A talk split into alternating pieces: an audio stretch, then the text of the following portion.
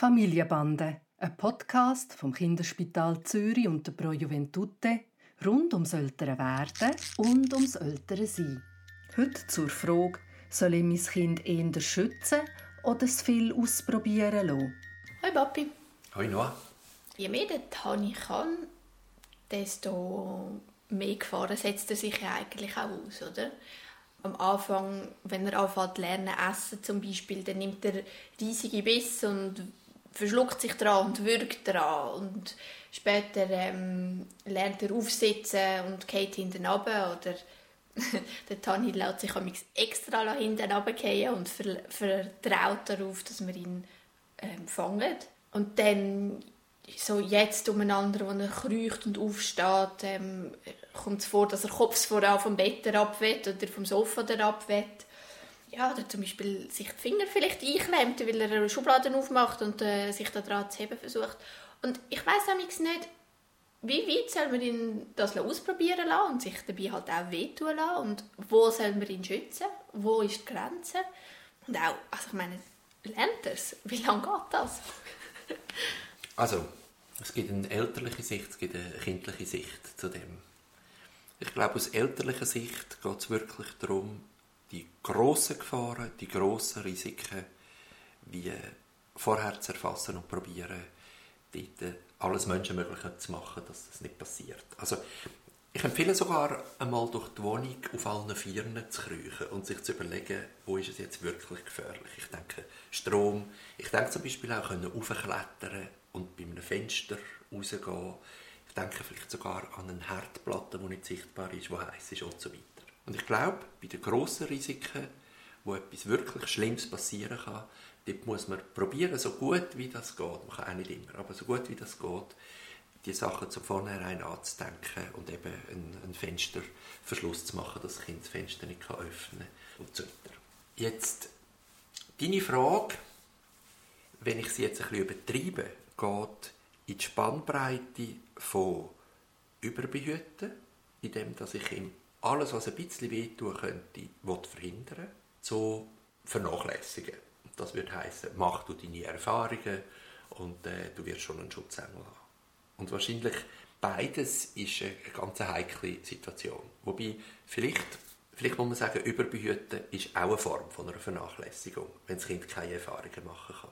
Und dann ist es so, würde ich sagen, dass alle Eltern unterschiedlich sind und vor allem sind alle Kinder unterschiedlich. Ich habe unglaublich vorsichtige Kinder vor Augen, wo sich quasi erst etwas zumuten, wenn sie es schon können. Also wie wenn sie das im Kopf schon durchspielen und erst wenn sie es quasi innerlich können, können sie es. Was die wissen, dass es wehtun wird. Oder was es heißt, vorsichtig vorher irgendwo oben runtergehen. Okay. Da gibt es heute schon Untersuchungen, dass das, was der Piaget früher gesagt hat, dass Begreifen nur über das Greifen geht, also nur in dem, dass man etwas aktiv erlebt hat, dass das nicht überall stimmt, sondern dass Kinder wirklich auch quasi im Kopf schon sich das können, ähm, vorstellen. Ich habe dich zum Beispiel erlebt, wo du im Tani gesagt hast, mit Wort und ihm auch gezeigt hast, wie er wirklich muss hinterziehen von einer Stegentreppe oder von einem Sofa oben runtergeht, dass er eben nicht auf den Kopf geht und auf den, auf den, auf den Füßen landet. Und obwohl ich denke, er wird deine Wort nicht wirklich eins zu eins verstehen, ist das verbunden mit Wort, mit ihm zeigen, wie er es machen muss, der Weg gewesen, wie er jetzt wirklich, wenn er an einem Ort ist, wirklich hinter sie abgeht und die Füße zuerst derab tut. Also das ist Sogar bei einer Türschwelle. Ah ja, genau. das muss gar nicht so tief sein. Also das ist vielleicht schon das eine Geheimnis. Dass es dort, wo du sagst, jetzt ist es gefährlich, dort kannst du dir in einer Art und Weise wehtun, wo gefährlich ist. Dort würde ich als Eltern so reagieren.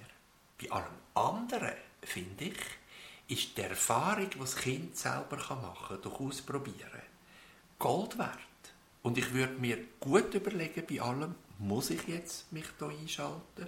Muss ich jetzt da Hilfestellung geben? Oder kann das Kind die Erfahrung selber machen? Sogar bei etwas, wo vielleicht ein bisschen wehtut, aber problemlos wieder heilt, würde ich persönlich jetzt nicht allzu schnell eingreifen. Während vielleicht jemand anders das nicht aushaltet, dass vielleicht das Kind sich, ich weiß jetzt auch nicht, das Knie schürft oder, oder so und das unter allen Umständen verhindern will.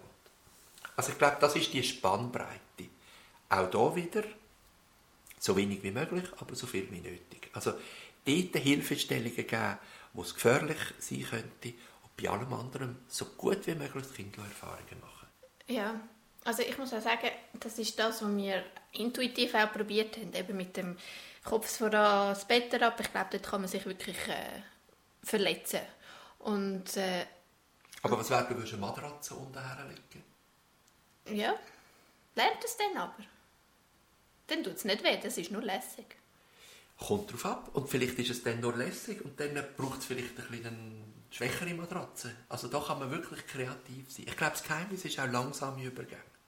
Ja, das verstehe ich. Aber ich habe das Gefühl, also gut, eben, jeder, jeder wo es für ihn stimmt, ich hatte wirklich das Gefühl gehabt, dass äh, ist gefährlich und bringt nichts. Und ich habe ihm das so oft gezeigt und jedes Mal, eben, wenn er fürst wieder ab ist, habe ich gesagt, nein, und umdrehen. Und habe ihn hinterst wieder abgelassen. Und eben, wie gesagt, er macht das jetzt super. super. Und auch beim Kleinsten, einfach beim Übergang, wenn der Boden ändert, dreht er sich um. Und das ist äh, herzig und amüsant. und, und, ich muss auch sagen, ich habe gemerkt, wie ja, Sachen, die ich ihn machen lassen, also ich die Finger einklemmen, wie er viel härter ist im Nähen, wie was ich gedacht habe. Lass mich das Beispiel von der Schublade nochmal aufnehmen. Also ich sehe das auch ja bei uns daheim, wenn er bei uns ist. Dann tut er die Schublade relativ zackig zumachen. Das ist eine Holzschublade. Es würde ihm sicher wehtun, wenn er die Finger fest würde einklemmen aber es würde nicht etwas ganz Schlimmes passieren. Und wenn du ihm sagst, vorsichtig, Dani, das kannst du dir wehtun, wenn du das Fingerli drin hast, ist meine Erfahrung, dass die Kinder das tatsächlich, wenn du dabei bist und sagst, Achtung, nicht mit der gleichen Vehemenz machen und so, wie wenn wir gar nichts gewarnt hätten. Also da geht etwas von der Sorge auch über.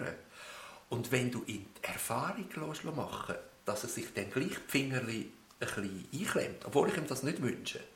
Aber ist meine Erfahrung, dass er das auf eine Art wirklich vorsichtiger macht und aus dieser sinnlichen Erfahrung, nämlich es hat jetzt weh da, viel mehr lernt, wie wenn er es angenommen nicht machen würde, weil du ihm immer gesagt hast, äh, sei vorsichtig. Also ein Stückchen weit muss das Kind halt eben doch begreifen.